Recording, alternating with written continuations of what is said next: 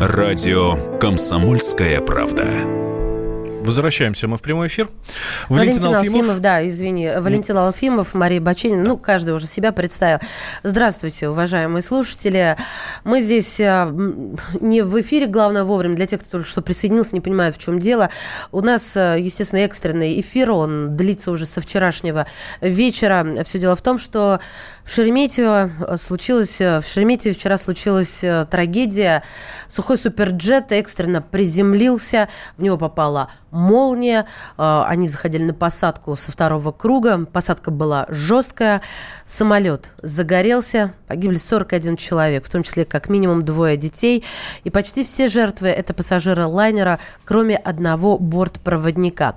Мы с вами на связи, уважаемые слушатели. WhatsApp и Viber в вашем распоряжении. 8 967 200 ровно 9702. Обнаружено уже два черных ящика аварийного «Суперджет». Об этом сообщают источники Интерфакса. Состояние приемлемое. Расшифровкой занимается Максом. Описцы переданы специалистам организации. Мы будем Обыч... надеяться, что, вот, ну, что как только будет проведена э, расшифровка, мы узнаем, что же на самом деле там произошло. Да? Что отключилось, что работало, о чем говорили между собой пилоты и как запрашивали Землю, и что Земля отвечала. Ну, обычно таких ящиков 4, видимо, два в хвостовой части, которые находились, э, могли сгореть, поэтому обнаружено только два. Ну, вот сейчас приоритетная версия версия этой катастрофы – это отказ электрооборудования и автоматики из-за удара молнии на высоте около двух километров. А, соответственно, там, по-моему, цифра называлась 200, ну, неважно совершенно, вот эти 100 метров никакой роли не играют. А, электрический разряд, выходит автоматика из строя, ну и, соответственно, то, что А в больницах знаем. сейчас остается семеро пассажиров и трое членов экипажа. А, чтобы выжить, людям приходилось выпрыгивать из горящего самолета на надувные трапы. Но Мы вот это еще... видели на многочисленных э, видеокадрах, угу. которые размещены в интернете. У нас на сайте kp.ru. Они подбиты все в один блок. Э, туда заходите, если вдруг э, кто-то не видел. Да. Еще опознание большинства жертв авиакатастрофы будет проводиться при помощи генетической экспертизы. Тела скорее всего, обгорели, поэтому необходима будет именно эта процедура. Вот сослуживцы погибшего бортпроводника рассказывают, каким он был. Максим Моисеев мечтал о работе в небе и, э, скорее всего, даже не самолет привлекали, а профессия. Считал ее интересной. А, хотел стать профессиональным военным, но уже в армии передумал, решил посвятить себя профессии стюарда. На Суперджете на лайнере было трое бортпроводников, две прекрасные девушки. Они, слава богу, выжили. И вот Максим, который спасал до последнего и, к сожалению, погиб, отравился угарным газом. А, по э, сообщению от нашего слушателя, по катастрофе Шереметьево большое количество неисправных э, соток стоят в ряд. Э, их навязывали и не спрашивали. Самолет на 70% из иностранных комплектующих. Погосяну поставили задачу быстро заменить, найти замену Боингу и Airbus. А, поставили те, кто мало в чем разбирается. Авиапром лежит на боку и так далее, и так далее, и так далее. У нас есть для вас справка, которая отчасти отчасти подтверждает, но с другой стороны, эм, но с другой стороны, как бы опровергает ваши слова. А, давайте сейчас э, услышим поломки Суперджета буквально в, в режиме такого дайджеста. Справка. Самолет «Сухой Суперджет-100», следовавший из Москвы в Мурманск, совершил жесткую аварийную посадку в Шереметьеве и загорелся. В результате ЧП погибли 41 человек. Это не первая авария с участием Суперджета. Только за последний год произошло как минимум 8 крупных происшествий в России. Причина – частые поломки самолета. Июнь 2018 года самолет Суперджет-100, следовавший из Иркутска в Санкт-Петербург, совершил аварийную посадку в аэропорту Барнаула. По предварительным данным, возможной причиной инцидента стало ложное срабатывание пожарной сигнали сигнализации на борту. Июль 2018-го. Испытательный самолет Суперджет-100 приземлился без стойки шасси в подмосковном Раменском. Октябрь 2018-го. Самолет Суперджет-100 выкатился за пределы взлетно-посадочной полосы в Якутии. Все тот же октябрь 2018 года. Суперджет-100 авиакомпании Аэрофлота, направлявшийся из Москвы в Ханты-Мансийск, вернулся в Шереметьево по технической причине. По предварительным данным, у самолета сработал датчик невыпуска стойки шасси. Февраль 2019-го. Лайнер Суперджет Суперджет 100, совершавший рейс из Тюмени, после приземления в столичном аэропорту Домодедово задел крылом фонарный столб. Март 2019-го в Шереметьево сухой Суперджет 100 авиакомпании «Аэрофлот» совершил экстренную посадку из-за треснувшего лобового стекла. Апрель 2019-го. Вылет рейса 1351 Воронеж-Москва отложен почти на 11 часов из-за технического сбоя. Это была наша небольшая справка по э, авариям, которые происходили с э, сухим Суперджетом 100, э, точно, так, точно такие же, который э, вчера потерпел крушение в, в Москве. Так, у нас э, на линии так, У нас прямо сейчас да. на связи Александр Андрей Литвинов. Андрей Александрович, э, простите меня ради бога, пилот первого класса, командир экипажа А-320, отличник аэрофлота. Андрей Александрович, здравствуйте.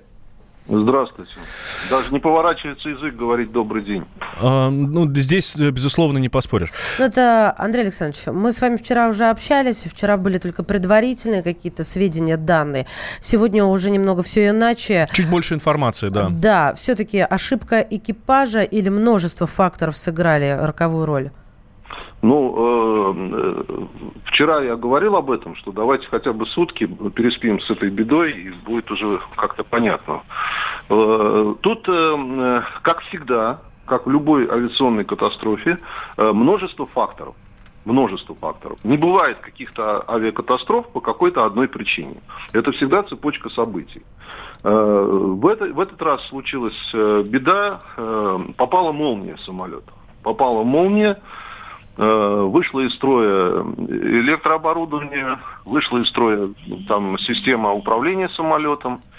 И э, усугубило все это, весь, э, э, всю эту историю, то, что самолет был с превышением посадочной массы.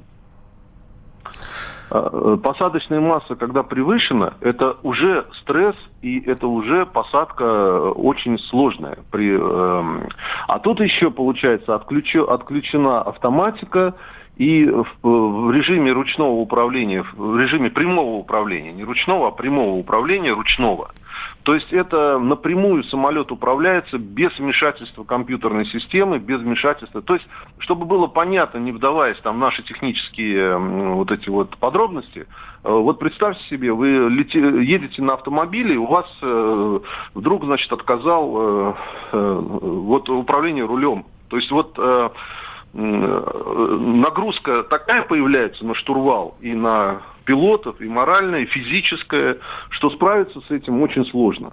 Вот такой отказ, он э, предательский, противный отказ. Поэтому, эм, ну, ребята боролись как могли, до конца, что они могли, они это сделали и даже больше сделали. С таким отказом можно было бы вообще не долететь до полосы.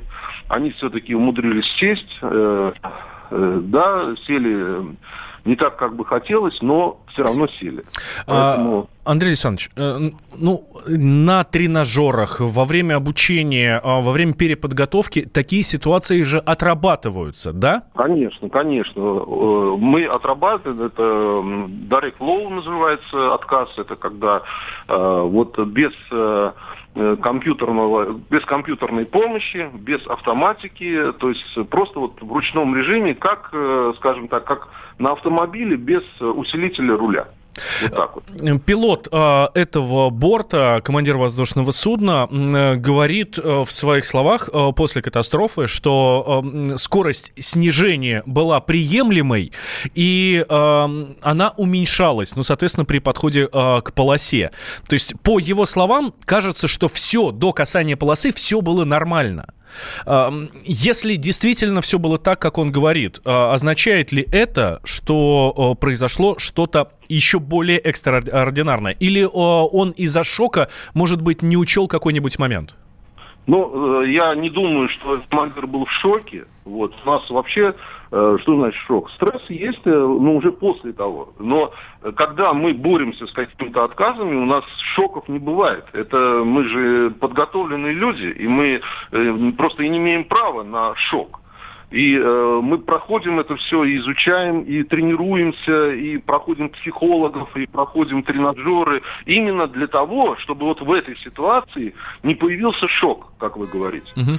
Но э, стресс, он да, это будет потом уже стресс, когда начинаешь осмысливать все вот эти свои телодвижения, все свои э, э, возможности. Э, Но... Андрей Александрович, я сейчас объясню свой вопрос. Он может быть не очень вам приятен как пилоту и коллеге. Э, командира воздушного судна, а, он говорит, что э, мы снижались с нормальной скоростью, и все было хорошо. Ну, условно хорошо, да, понятно, что отказ э, техники и так далее. Вот. Э, э, но потом, судя по кадрам, которые мы видим э, из аэродрома, он начинает прыгать. Почему? Он, он подпрыгнул, это называется э, дал козла по-нашему, да? Да, почему? самолет, когда, когда... А вот именно потому, что, потому что у него было превышение посадочной массы, это самолет тяжелее, чем он, э, чем он должен быть на посадке. То есть мы, когда заправляем топливом, э, мы же летим э, в какой-то из пункта А в пункт Б э, с, э, с расчетом, что это топливо выработается, и самолет станет легче. То есть у нас есть максимальная посадочная масса, и у нас есть максимальная взлетная масса. Вот когда с превышением посадочной массы, да, мы отрабатываем это упражнение, но это вот то, что вы видели на кадрах. Это возможность, что самолет э, даст козла, подскочит. Он и подскочил. А угу. тут еще усугубилось тем, что э, управления нету. А, Андрей Александрович, у меня большая к вам просьба. Буквально две минуты не кладите трубку. Мы вынуждены прерваться, но продолжим э, сразу после перерыва. Радио «Комсомольская правда». Мы вернулись. Валентин Алфимов, э, Мария Баченина. Сейчас уже к нам а, должен присоединиться пилот первого класса, командир экипажа А320, отличник аэрофлота Андрей Литвинов. Мы продолжим с ним разговаривать. А пока ваше сообщение хочу прочитать. Что же вчера весь вечер сообщали об одном погибшем, спрашивает Анатолий. Анатолий, правы вы. Я когда вчера собиралась в экстренном порядке на эфир, срочно включила Первый канал, и тогда, когда уже телеграм-канале э, каналы трубили о 13, по центральному телевидению проходила информация об одном погибшем. А, ну вот что ты скажешь. Слушайте, ну информация не так быстро расходится. Есть, а, Валь, вот эта ну... информация просто, ну, знаешь, это как бы надо быть оперативнее, объективнее. Знаешь, знаешь откуда взяли, а, откуда взяли цифру 41 человек погибший? Когда посчитали, что 37 живых. Вот э, только тогда. Нет, СК все-таки подтвердил. Первое, в первую очередь медики дали информацию, а вторую Следственный комитет. Так, у нас снова на связи с нами. Да, Андрей Литвинов, э, пилот первого класса, командир экипажа 320, личника Аэрофлота. Андрей Александрович, здравствуйте еще раз. Да, здравствуйте еще раз. А, мы а, закончили прошлую часть на том, что а, очень высокая была посадочная масса, с превышением садился самолет, с превышением посадочной массы, и, соответственно, из-за этого начал козлить, то есть прыгать по полосе. Это я сейчас для наших слушателей объясняю. Не только, не только, да. не только, подчеркиваю, превышение э, посадочной массы и плюс еще отказ управления. Тут угу. сразу два фактора сыграло э, вот отрицательную роль. И э, здесь тогда следующий вопрос. Э, подламываются стойки шасси. Это... Вот именно поэтому все одно к одному. Я же говорю, цепочка событий. А, они подламываются, потому что самолет плохой, или просто, ну, здесь других шансов не было? Нет, тут других шансов не было просто. Других шансов не было. Это любой самолет бы при такой посадке э, мог бы подломиться, мог бы не подломиться. Это все зависит от условий внешних тоже, и от погоды, и от э, того, как самолет подведен к полосе. Опять же, сколько, какая центровка у этого самолета, какая масса посадочная у этого самолета. То есть это все. Вот бывает, знаете, превышение посадочной массы может быть на 5 тонн, а может быть на 2 тонны и то, и другое превышение. Но а... одно, одно, э, одно, первый случай это более э, такой угу. катастрофичный, а второй... Ну да, в первом не, случае подломится стойки, во втором не подломится, да? Да, да, конечно, конечно. То есть по, превышение посадочной массы, это вот на 500 килограмм это уже превышение. Ну а вот нам сегодня, рас... нам сегодня рассказывали о том, что сажали а, на, наши же пилоты с а, полными баками а, с самолета, ну и все закончилось хэппи-эндом. Вы а, опять путаете. Э, э, мы сейчас говорим не об одном отказе, э, вернее, не об одной проблеме, которая превышение посадочной массы, а мы говорим о двух о совокупностях. Все, я о поняла. двух сразу, да. То есть, когда, если бы было просто превышение посадочной массы, то, скорее всего, бы справились лучше пилоты с, этой, с, этой, с этим отказом. Но Андрей Александрович... Первая проблема – это превышение да. посадочной массы, угу. а вторая проблема – это отказ управления. Хорошо, давайте мы э, еще чуть раньше перенесемся в момент попадания э, разряда в самолет. Э, я думаю, что вы, как опытный пилот, ну, переживали такое неоднократно, когда молния попадает в самолет.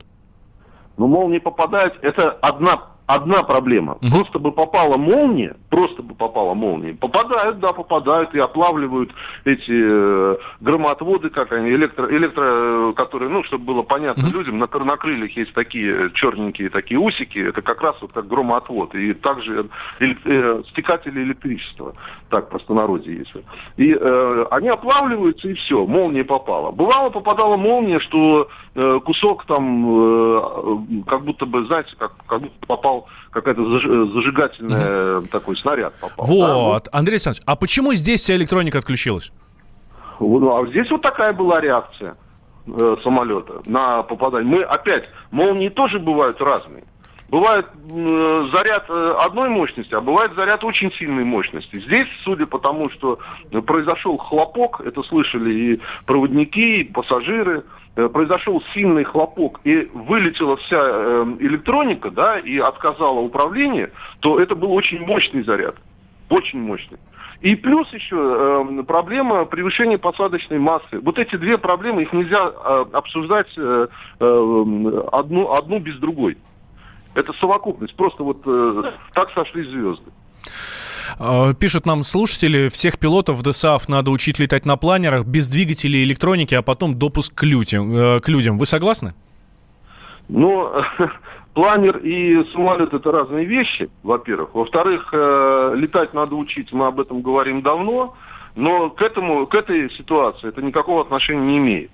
Э, и, а то, что учить это, да, это давно уже бьем тревогу генеральный директор Аэрофлота не, э, не один раз об этом говорил и президенту, и э, во всех СМИ, что подготовка пилотов у нас оставляет желать лучшего. Но пока вот э, ВОЗ и не там.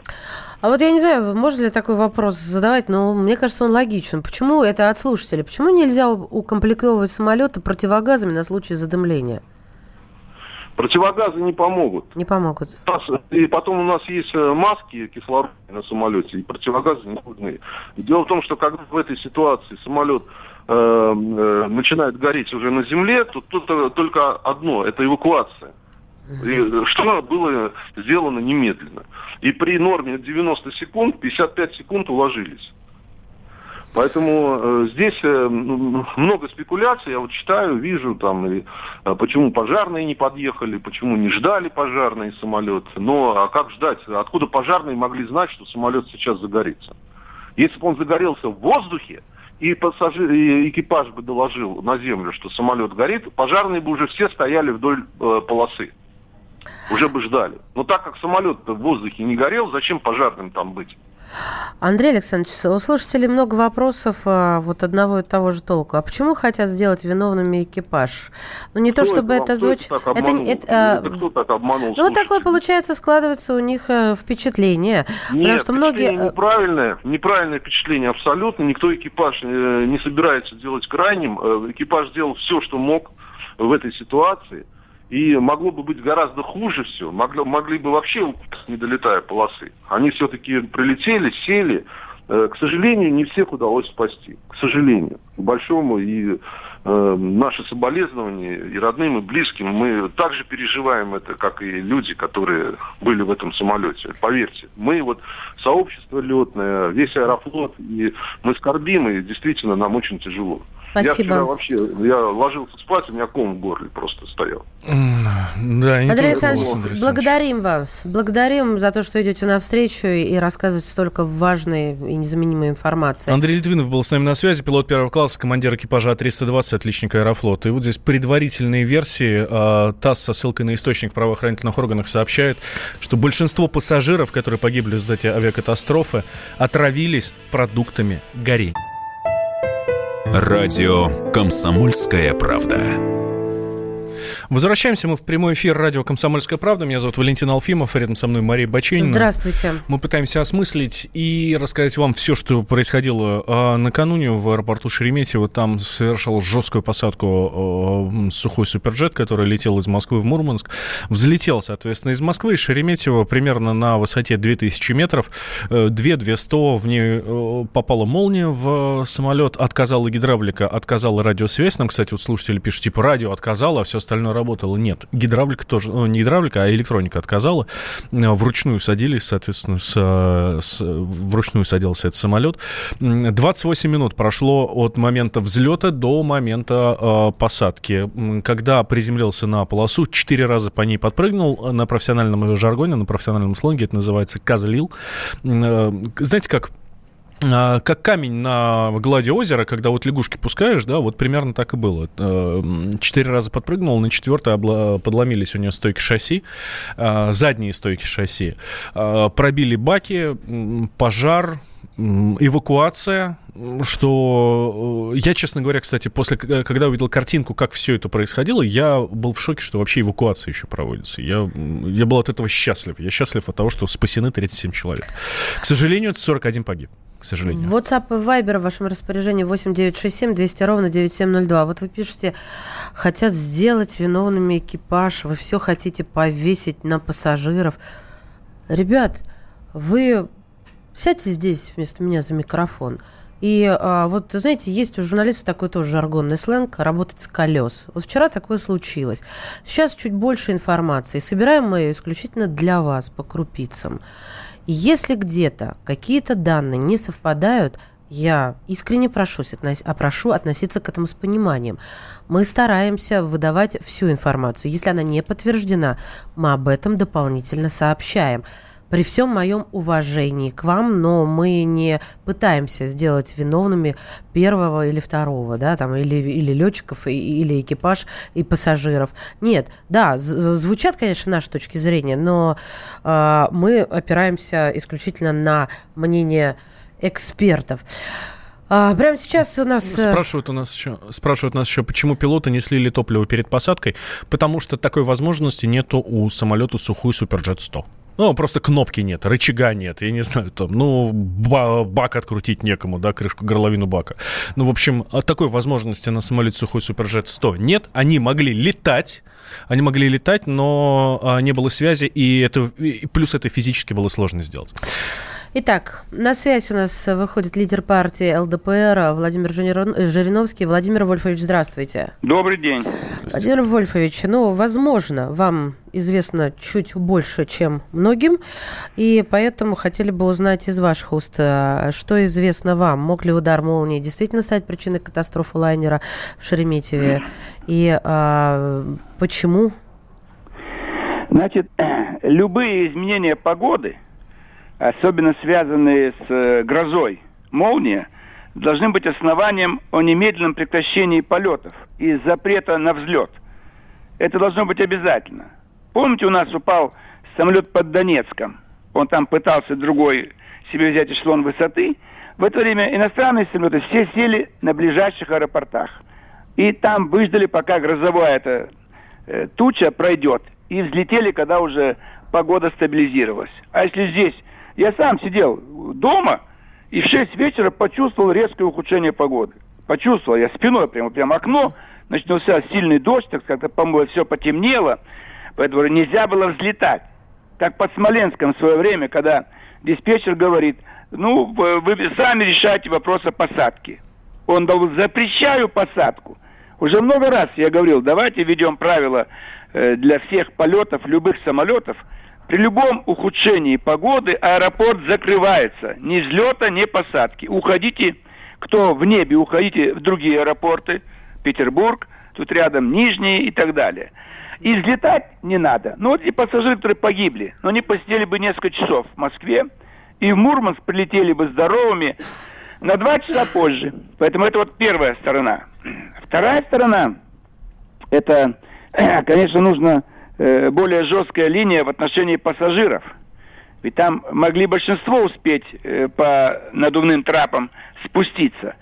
Но, насколько известно, это вот наша такая дисциплина, скорее схватить свои вещи, попытаться с вещами, это замедляет. Это практически пассажиры не должны были прикасаться к вещам. Я бы предложил сделать замки специальные в багажных полках наверху, чтобы они блокировались. В случае начала какой-то аварийной ситуации все блокируется. И только движение в одном направлении к аварийным выходам. А так получилось, что, может быть, там девушки стюардессы, они, так сказать, может быть, попытались сказать, что не надо трогать вещи, выходите сами. Но нужен был окрик жесткий. И посмотреть, кто уцепился за чемоданы. Это, допустим, мужчины-пассажиры или женщины-пассажиры. То есть иногда мы собственные вещи вот, дрожим перед ними. Жизнь человека на первом месте. Ну и третий момент, это, конечно, техническая составляющая. Здесь, конечно, возможно удар молнии, который вывел из строя какую-то систему в самолете. И дальше надо смотреть на, так сказать, э, подготовку этого самолета к рейсу. Были ли какие-то замечания? Он совсем молодой самолет. Прошлый год выпуска. Ну, четвертое, не надо здесь вообще как-то паниковать. Вы понимаете, в год падает, в год, 5-6 Боингов – и Боинги летают по всему миру, продолжают летать. Ну, кстати, о далее. Боингах, Владимир Вольфович. Да. А, партия ЛДПР а, официально заявляла, что а, должны, корпорация Боинг обязана ответить за жертву авиакатастроф да, с участием да, 737 МАКС-8. Да. И выступали вы же за поддержку отечественного производителя, размещение заказов на российских да. предприятиях. Ну, то есть, другими словами, это за Суперджет 100. И вот как сейчас, какое сейчас мнение изменится у ЛДПР, у вас, потому потому что вы главное да. лицо этой партии. Вот мы с самого начала, с 94 -го года, как только Дума заработала, после событий октября 93 -го года, одно из первых наших постановлений было о поддержке отечественной авиации и авиапромышленности. И вот мы с тех пор боремся за то, чтобы были наши самолеты. И они великолепные. Возьмите Ил-96. Ну почему его не сделали массовым? Или, допустим, э, Ту-204. Почему его не сделали массовым? Почему перешли на Суперджет 100, в котором очень много импортных составляющих? Э, те наши самолеты были совсем не хуже. Почему не, не уделили внимания вот это, э, заводам авиационных двигателей? Все это последствия вот той приватизации, когда лучшие авиационные заводы, заводы, где э, авиамоторы – ушли в руки иностранцев, были практически закрыты. Это последствия. Как Украина, это последствия Октябрьской революции, а не переворота февраля 2014 года. Так авиация, она до сих пор переживает болезни, когда мы потеряли большое количество авиаинженеров, конструкторов. Это вот самолет Суперджет 100. Кто главный конструктор? Мы знаем Туполев и его сын, допустим, Ильюшин и его команда. Вот. А где этот вот э, Суперджет 100? Кто там? Я помню, когда еще Погосяна назначили главным, так сказать, его команду, его бюро, было очень много споров, что его конструкторское бюро не потянет эту тему. Давайте вернемся к этому. Были другие, э, предлагали свои услуги, другие конструкторские бюро, другие авиаконструкторы, но не послушались их. Значит, кто-то в Министерстве транспорта лоббировал интересы Погосяна. Он пробил дорогой заказ, самолеты выходят, но, видимо, там есть конструктивный недостаток. Это даже, даже специалисты сказать.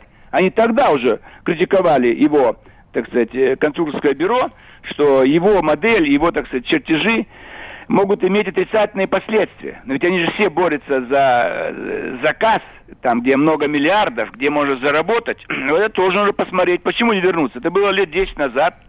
Кто был тогда министром транспорта, посмотреть его позицию.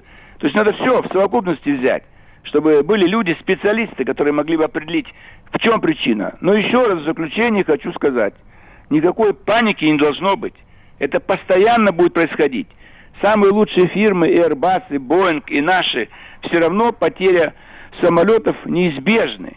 Погодные условия, старение металла, что-то с керосином произошло человеческий фактор. Поэтому здесь нельзя говорить так, вот э, самолет сгорел, и тут как бы мы все, все давайте, мы давайте прекратим что-то там, или как-то будем считать, что у нас плохие самолеты. Надо дать статистику.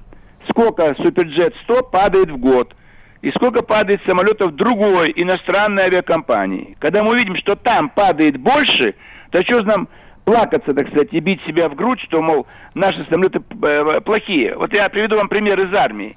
Любые учения в армии, потери 3%. Это выставлено десятилетиями, столетиями. То есть закладывает генеральный штаб, что потери во время мирных, в мирное время учений в армии будут 3%. Кто-то упал, на кого-то наехали, где-то загорелся БТР, где-то не туда выстрелили. То есть есть какие-то э, а, объективные отрицательные вещи. Они происходят. И тут уже ничего не поделаешь. Это технический прогресс.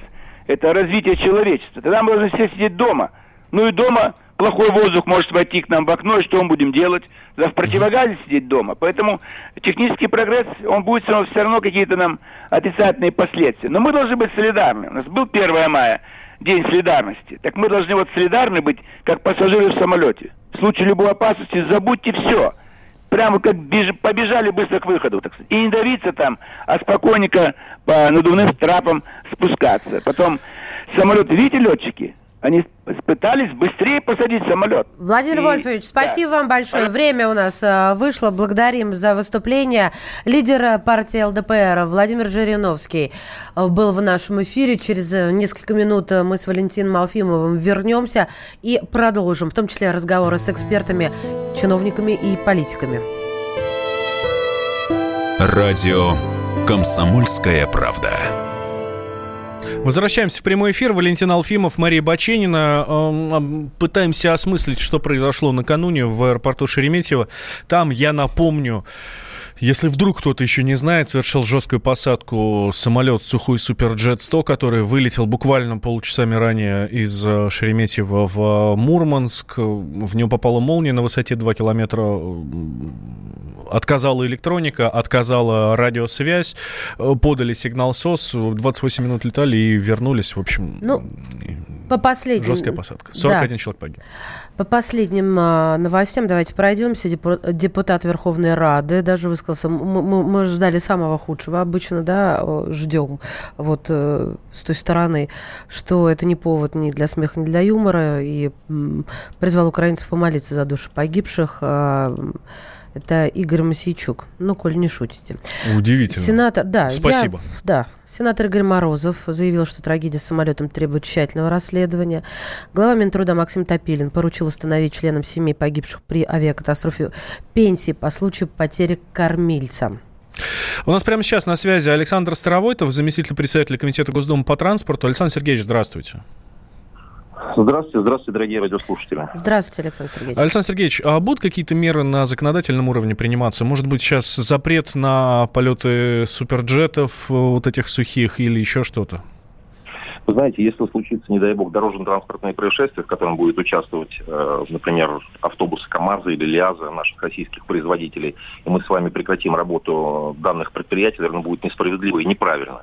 Все-таки необходимо дождаться каких-то конструктивных решений, которые может прийти в данной ситуации только Следственный комитет, проводящий проверку э, по случаю данного чрезвычайного происшествия, и тогда уже делать какие-то выводы. Насколько мне известно, премьер-министр Дмитрий Анатольевич Медведев в данной ситуации инициировал создание государственной комиссии. А, руководство Ространснадзора приняло решение о том, что будет проведена внеплановая проверка компании «Аэрофлот». И если, конечно, по итогам этих проверок будет выявлено, что в данных воздушных судах есть какой-то конструктивный нюанс, какой-то конструктивный, какая-то конструктивная ошибка, в результате которой была допущена э, такая ужасная трагедия, тогда, конечно, необходимо будет приостанавливать действия предприятия. Если же сработает второй вариант, будет выявлено, что данное ЧП стало возможным в результате ошибки пилотов, тогда необходимо, конечно, выяснять, почему э, такое могло произойти. И мы с вами сталкивались несколько лет назад, когда были выявлены со стороны Росавиации после проведения проверки э, о том, что есть некоторые командиры воздушных судов, которые получили так называемый карандашный налет, то есть им были сфальсифицированы те данные по Александр Сергеевич, ну по поводу пилотов, попросите, я перебиваю, просто время диктует свои условия. По поводу пилотов все понятно, а вот по поводу того, что если будет выявлено, а нам что, мало получается недочетов, поломок э, и даже аварий с сухим суперджетом? Вот до этого а целый вам список. Мало, а вам мало, подождите, ну если вы располагаете какими-то достаточными данными о том, что действительно самолеты э, имеют конструктивные недоработки, тогда, конечно, давайте эти данные опубликуйте. Нет, погодите, а, погодите, я ведь не об этом, вы меня неправильно услышали. Я о том, что достаточно накопилось количество вот а, этих а, а, больших и малых аварий, чтобы уже начать давно искать эти э, недочеты и поломки. Вы знаете, я чаще слышу недочеты и аварии со стороны 737-х Боингов. Вот, так и я сейчас говоря, именно о нашем отечественном. Нет, а от вас, я, я, от вас ответов хочу, Александр Сергеевич. Вы знаете, я тоже хочу ответов получить, поверьте. Я тоже хочу получить ответы от следственных органов, которые должны, по крайней мере, четко сказать, что, ребята, у нас есть ошибки в конструктиве самолета, давайте приостановим их деятельность. Поверьте, я не буду защищать авиационную промышленность, если она uh-huh. в результате своей деятельности допустила создание такого самолета, который уносит жизни людей. Александр Сергеевич, скажите, пожалуйста, я, я поняла, а скажите еще один вопрос. А вообще Э, вот э, это из области фантастики или есть вероятность э, а, сменить курс вот не развития суперджета, а более надежного, но отечественного самолета? Знаете, будет ли это суперджет, либо будет ли это какая-то другая база, это, опять же, я думаю, должны в этом разбираться авиационные эксперты. Сотрясать с моей стороны воздух и говорить о том, что все пропало, все пропало, давайте делать mm-hmm. не так, давайте выбирать какой-то другой курс, для этого все-таки нужно быть действительно авиационным экспертом. Не будет с моей стороны, будет неправильно. Спасибо. Знаете, как говорят мудрые люди, отрабатывать нужно каждую версию, порой самая нелепая версия может оказаться правдой. Давайте дождемся этой правды, будем двигаться по ее итогам. Ну, все верно, каждый должен заниматься своим делом. А Александр Старовой, это заместитель председателя комитета Госдумы по транспорту.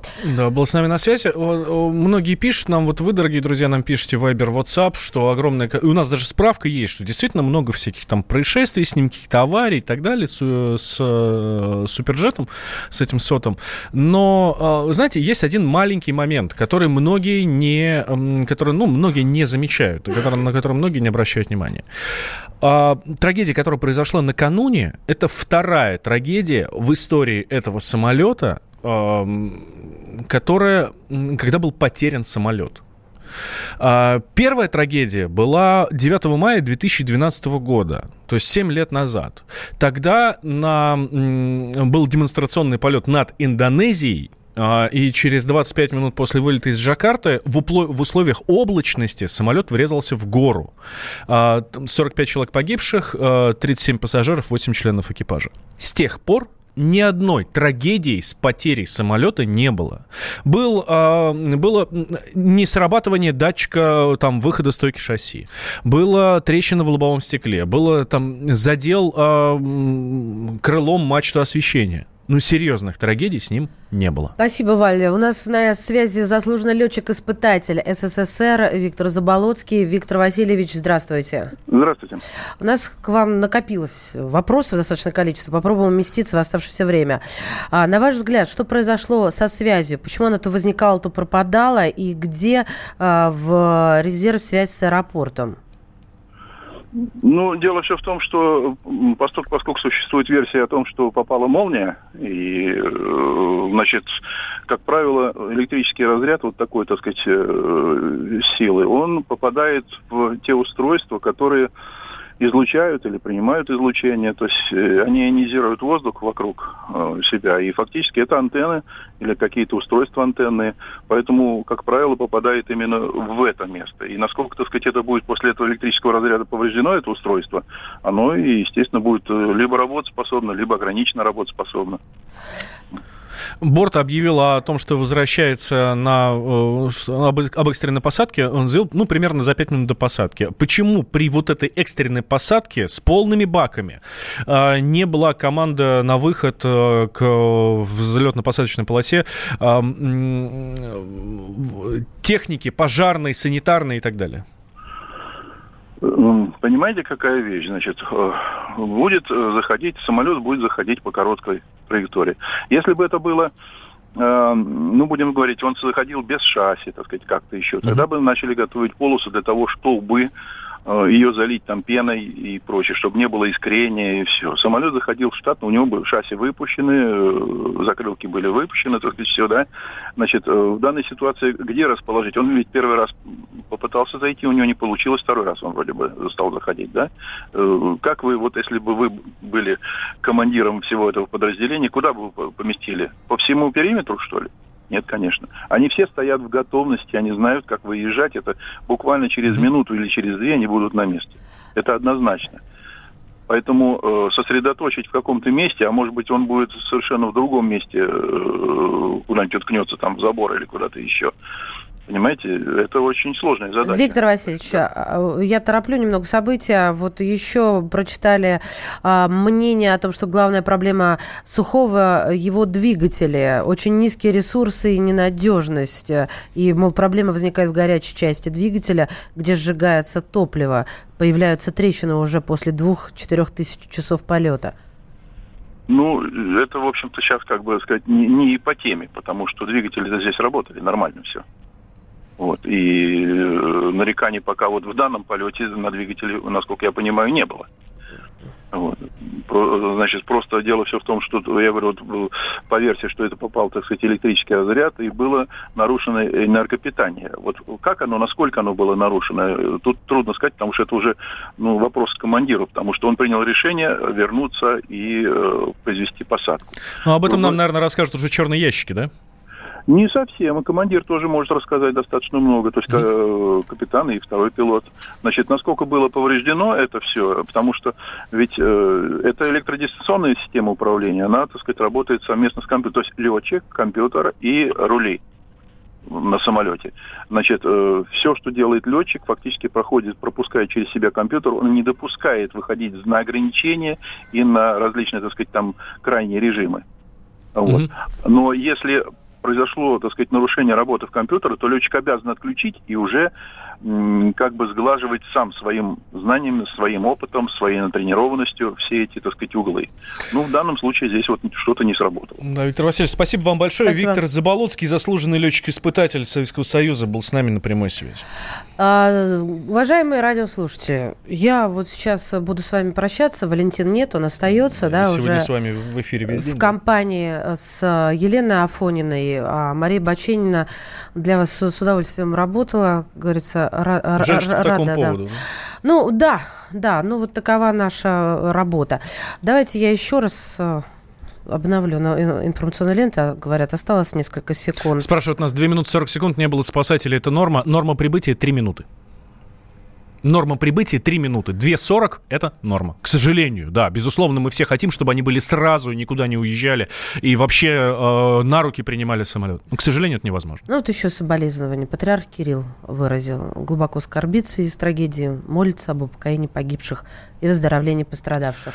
Мы следим за развитием событий. Все последние новости узнаете из прямого эфира радио «Комсомольская правда». Никуда никогда не переключайтесь. Берегите себя. Да, Мария Баченина, Валентин Алфимов. Спасибо, что были с нами.